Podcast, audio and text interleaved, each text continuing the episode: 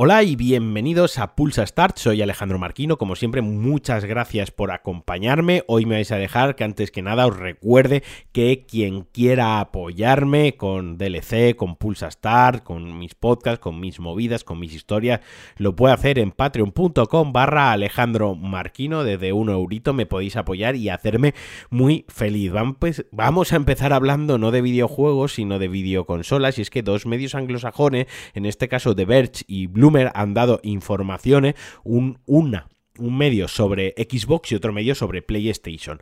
Bloomer estos días hablaba de que PlayStation va a fabricar un millón más de unidades de PlayStation 4 para cubrir la demanda de stock de PlayStation 5. En principio, los planes de, PlayStation, de Sony, de la compañía nipona, era dejar de fabricar la consola a finales de 2021. Pero como hay escasez de Play 5 y no saben bueno, más o menos prevén cuándo va a acabar esta situación, pero por el momento no la pueden atajar, ya han planeado fabricar otro millón más de unidades de PlayStation 4. Lo cierto es que la PlayStation 4 Pro está alcanzando niveles absurdos de venta, o sea, de precio de venta de segunda mano. O sea, ya no solo es que hay escasez para encontrar una PlayStation 5 nueva, no solo hay escasez en el mercado de, especulación de PlayStation 5, sino que además las PlayStation 4 Pro de segunda mano se están vendiendo súper, súper bien. Yo estoy pensando que si me hubiese guardado la mía, porque tengo un mogollón de consolas guardadas, y la hubiese vendido ahora, en lugar de venderla un mes antes de que saliese PlayStation 5, pues hubiese hecho buen negocio. Pero eh, mejor no pensar en estas cosas, la vendí cuando tocaba y ya está. La cuestión es que PlayStation, pues eso, que eh, su forma de paliar la escasez es fabricar un millón más de PlayStation 4. No sé si es paliar la escasez, es la mejor manera de describirlo, ni siquiera satisfacer la demanda, yo creo que es más hacer negocio, que han visto que, bueno, podemos seguir vendiendo PlayStation 4, como total, los juegos están saliendo cross-gen, porque tampoco nos interesa sacar juegos exclusivos para PlayStation 5, porque apenas, entre comillas, apenas hay consolas vendidas, pues oye, venga, va, pues PlayStation 4 para todo el mundo. ¿Y qué ha dicho The Verge en cuanto a Microsoft, en cuanto a Xbox? Pues que la compañía de Redmond, la compañía norteamericana, a final de 2020 dejó de fabricar Xbox One para centrarse en Xbox Series X y S.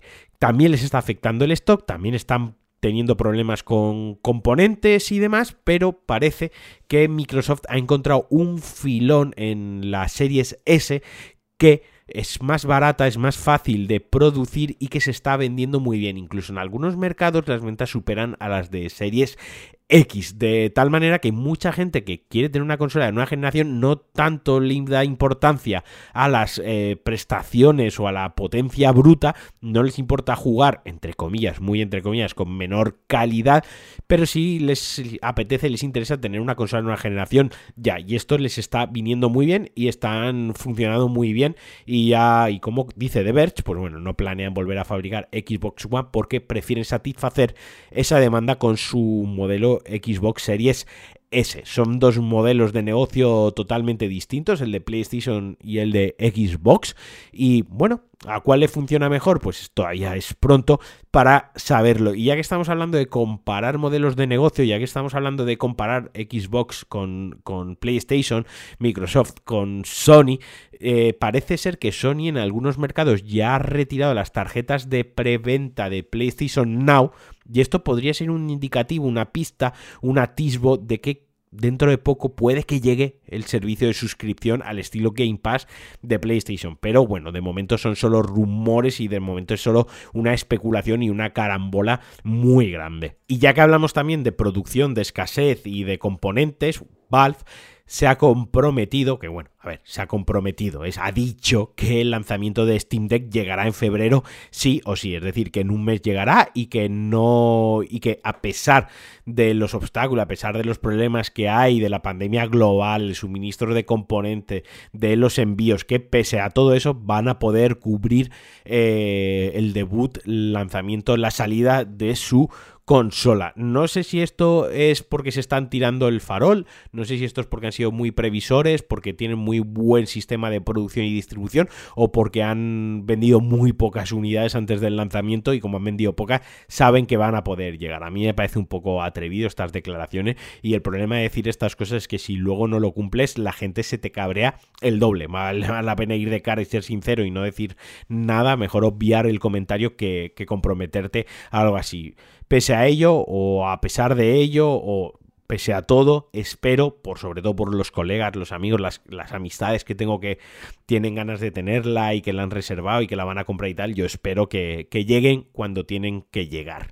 Y ahora sí, ya centrándonos puramente en los videojuegos, IO eh, e Interactive ha anunciado que va a llegar la Hitman Trilogy disponible el 20 de enero, la semanita que viene, que va a llevar Hitman 1, Hitman 2, Hitman 3 y que también llegará al Xbox Game Pass. Llegará a PC, PlayStation 4, PlayStation 5, Xbox One, Xbox Series XS. Eh, ya sabéis que, bueno, para quien no lo sepa, os lo cuento yo, es un poco lío que si tú tenías Hitman 1 y Hitman 2 y te pillabas Hitman 3, podías jugar a los escenarios del 1 y del 2, a las misiones del 1 y 2 en el 3, con las mejoras gráficas, con la interfaz, con las mejoras de jugabilidad del 3. Era un poco lioso. A ver, a mí esto me parece coherente al final que lo saquen todo como una trilogy, porque si con el 3, si tenías los otros dos comprados, podías jugar a los otros dos con las mejoras, patatín, patatán, pues yo qué sé, esto al final le da un empaque mayor y está de puta madre. Además en PC también llegará el Hitman VR y también recibirá mejoras de gráficos. Recibirá ray tracing, recibirá resolución adaptativa, pero vaya, yo me quedo aquí con los más guays que vaya al Game Pass la trilogía. O sea, que quien no tenga ningún juego recibirá en el Game Pass los tres. Está bastante guay. Yo en PlayStation, en PlayStation tengo, tengo el 1 y el 2. El 3 no lo tengo. Yo hice la pirula, que es que el 3 te podías bajar la prueba gratuita, que hay una misión y al bajártela, claro, te bajas el, todo lo que digamos el motor gráfico y todos los recursos, todos los archivos de, Hitman 3. Y si te bajabas a su vez Hitman 1 y Hitman 2, podías importar los mapas al Hitman 3, entonces jugabas al 1 y al 2 con los gráficos del 3 sin haber comprado el 3. Una pirula, estuve, estuve un buen rato para hacerlo funcionar total, que ahora con el Game Pass lo enchufas a correr y a volar. Dicho esto, el juego es una chulada, pero es difícil de cojones. Pocos juegos me han frustrado más y pocos juegos se ha abandonado en plan que le den por culo a esto, no sigo jugando el puto calvo de los cojones. Es muy difícil, a su vez es muy gratificante cuando te salen las cosas bien, pero ya os digo, no es un juego de ir pegando de sigilo de me apoyo en la pared, me cargo a tres y tiro para adelante. A la mínima te pillan, hay veces que se siente injusto, aunque el juego no lo es, hay que entender muy bien sus dinámicas, pero si entráis en ese, en ese juego, nunca mejor dicho, de ser un asesino a sueldo sigiloso y pilláis bien las mecánicas, el juego tiene infinidad de posibilidades para completar las misiones, algunas loquísimas. Lo que a mí me agobiaba mucho es que cuando acabas la misión había como 50 cosas que hacer para pasártela, o sea, mata al enemigo con un patito, haz que se le caiga una lámpara encima, esconde el cuerpo y cuando lo busque otro, mátalo, o sea, al final eh, muchas cosas se obtienen repitiendo la misión infinidad de veces. Es decir, el juego en realidad es muy muy corto y las misiones en realidad muchas te las puedes pasar en cuatro minutos. Lo que alarga el título es rejugarlo muchas veces. Pues ahora he, ahora desbloqueado la pistola no sé qué y me la puedo dejar escondida en la cocina.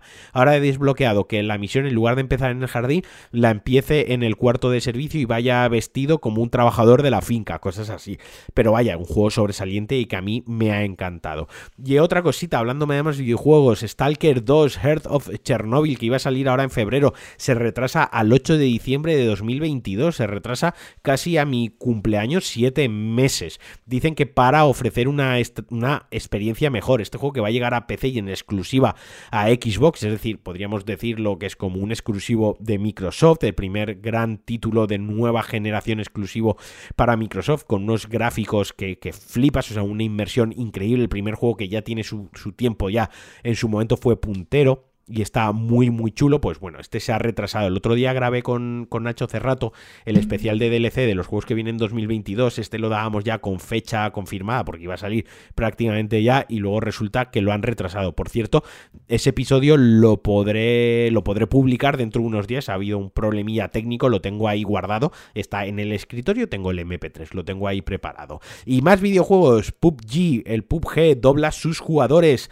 en Steam tras convertirse en juego gratuito, tras ser free to play. El juego ha tenido el doble de jugadores, todavía no se saben cifras de PlayStation y de Microsoft, pero Steam, que era la plataforma donde más se jugaba, pues ha tenido un subidón y ha doblado y como os digo, su número de jugadores normal, el free to play y además es la novedad. Ha pegado un peponazo, además el juego estaba ya, digamos, entre comillas, en horas bajas, estaba bajando bastante el nivel de jugadores activos y es, bueno, pues una buena noticia para, para todos aquellos aficionados del juego. Yo le metí muchísimas horas en su día, yo ya me he desenganchado de esa droga.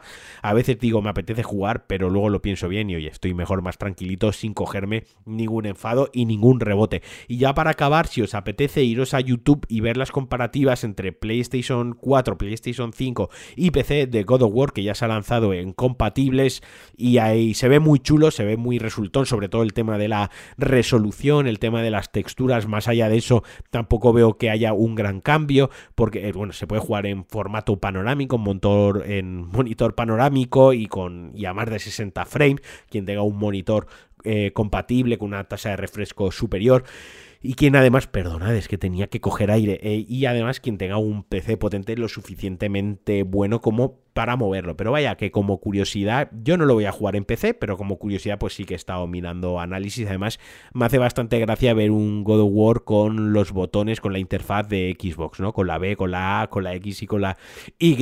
Y bueno, hasta aquí el Pulsa Star de hoy. Espero que disfrutéis mucho del fin de semana, que juguéis mucho a videojuegos. Jugad por mí, que yo sigo sin tener muchas ganas de jugar a videojuegos. Os mando un besazo, os mando un abrazo, os quiero mucho. Nos escuchamos la semana que viene y adiós. Thank you.